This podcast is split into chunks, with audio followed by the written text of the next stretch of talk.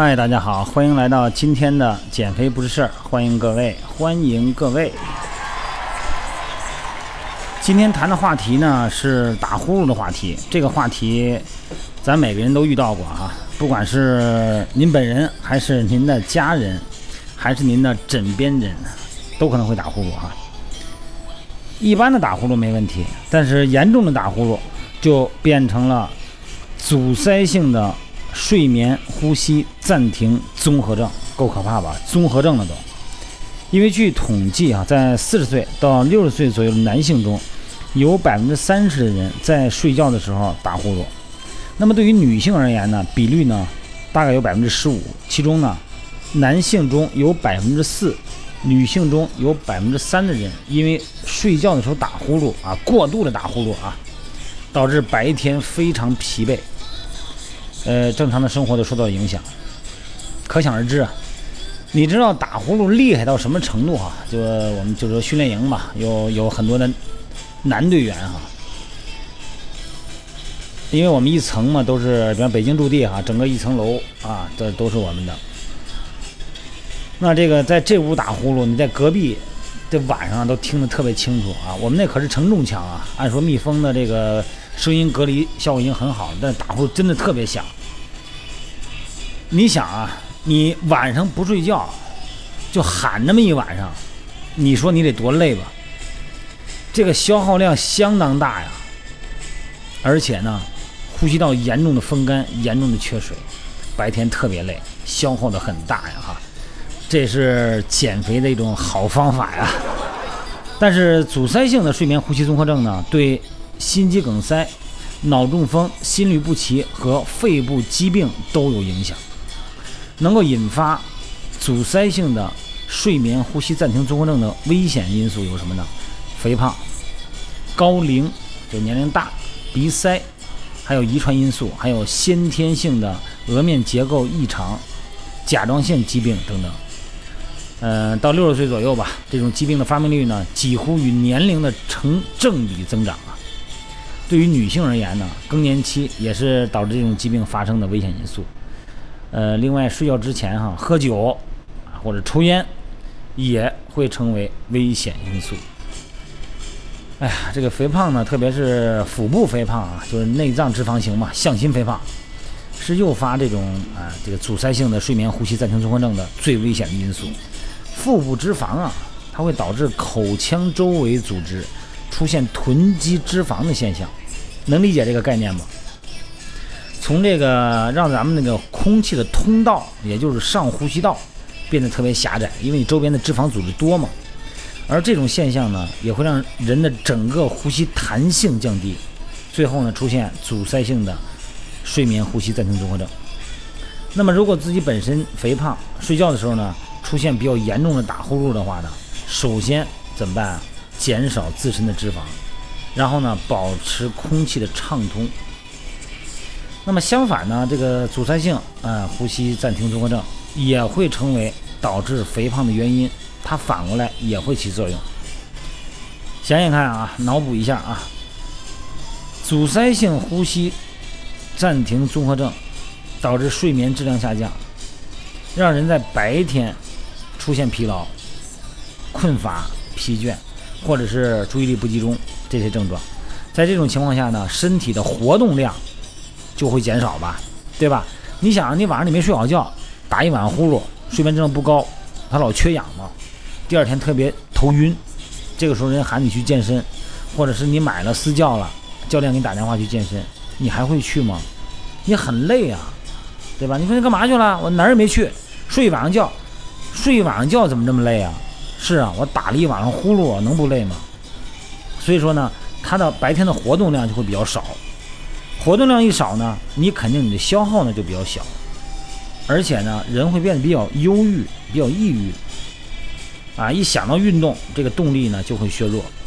所以说，也就是说呢，因为肥胖而出现打呼噜的现象，又会导致人肥胖的原因，又会变成一种成因，让身体呢形成一种恶性循环。所以呢，不仅仅肥胖是导致打呼噜的原因，那么打呼噜呢，同样也会导致肥胖。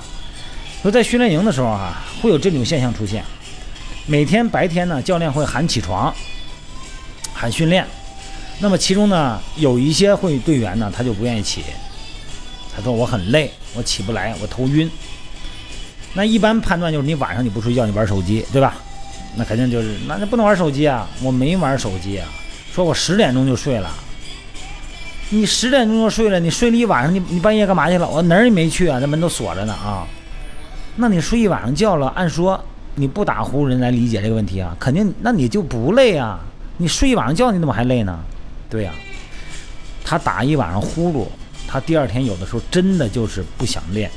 这个时候我也再次提醒咱们各个基地的教练们哈，还有管理老师们，有的时候这个队员他第二天他说累啊，有的时候真的可能是因为他晚上睡觉脑缺氧啊，打呼噜造成脑缺氧，真的很累。这个有可能不是他在借口偷懒啊，给大家澄清一下啊，高兴吧？如果打呼噜比较严重的话啊，这个就得看病了，就是一种病了哈。光看那个网络呀，这个什么书籍呀，描绘的那东西，自作主张，很可能会加重病情。特别是身体在比较瘦的情况下，如果你还打呼噜，那么光靠改变生活习惯是很难治疗的。而且这个阻塞性睡眠呼吸顿暂停综合症的患者呢，在出现高血压或者睡眠时间呢，呃，睡眠的时候很可能他会出现死亡的情况。所以说，最好呢，如果你本身你不胖，你还打呼噜很严重，长久啊，最好还是接受一下医疗的这个咨询。喝酒，一旦喝酒呢，我不知道咱们这个男性的朋友有没有这个这这这感觉啊？包括女性的现在也喝哈，咱不说喝酒好坏，咱先不说好坏啊，咱就说喝酒会让原本不打呼噜的人也打呼噜，有没有这个体验？有没有啊？你不知道，你问你旁床边那个人，他知道。而且呢，原来那些本就打呼噜的人，打呼噜的症状会变得更严重。为什么呢？因为酒精进入人的身体以后，会导致黏膜肿胀，呼吸道呢变得狭窄，而中枢神经会抑制呼吸中枢，来削弱上呼吸道肌肉的力量，最后呢会导致打呼噜的症状更加严重。也会让阻碍性呼吸暂停综合症呢更加恶化。这个酒啊，对于减肥呢，肯定是没有任何帮助哈。因为有的人认为酒精热量是假的啊，也就是说，他们认为酒精的热量并不储存到体内，只是因为喝酒的时候呢，如果不吃下酒菜，啊，菜吃的不多就不会有问题。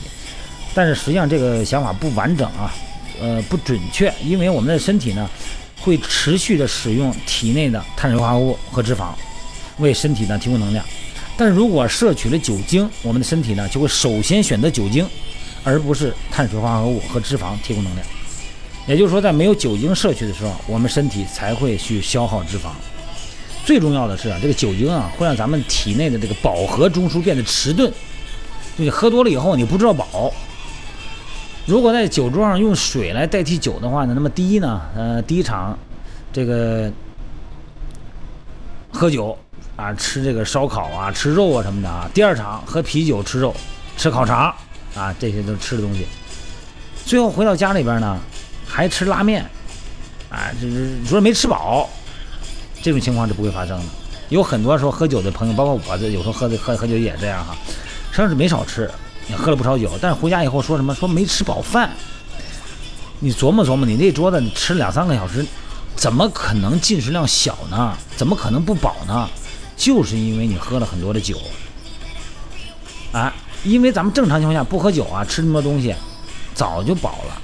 正是因为酒精麻痹了我们的饱中枢，就是感觉饱的那个神经中枢，你就没知道饱，回去以后还饿，还想吃。而且酒精呢，还会增加第二天的疲劳感，这个咱就不用多说了，都这样哈。所以说呢，不论是因为宿醉还是打呼噜的原因，大部分的人在喝完酒以后，第二天都会特别疲劳。身体变得不太灵敏，反应迟钝，而且呢还会产生啊借着这个借酒之名打破食物调节的事情。因此呢，呃，不管是为了改善打呼噜，还是为了减肥，都要戒酒啊。再说抽烟，禁烟也有助于改善打呼噜。为什么呢？吸烟会引起口腔内出现炎症，增加呼吸阻抗，最后呢诱发阻塞性。呼吸睡眠综合症。不仅如此啊，这个抽烟呢还会直接影响到神经系统，阻碍睡眠。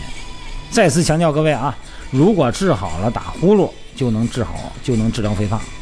治疗肥胖对治疗打呼噜也有帮助。所以说呢，为了减少打呼噜，咱们呢就要禁烟禁酒，增加运动，这是最基本的努力，并且呢，只有在减肥以后，才能真正的断了打呼噜与肥胖之间的恶性的循环链，好吧？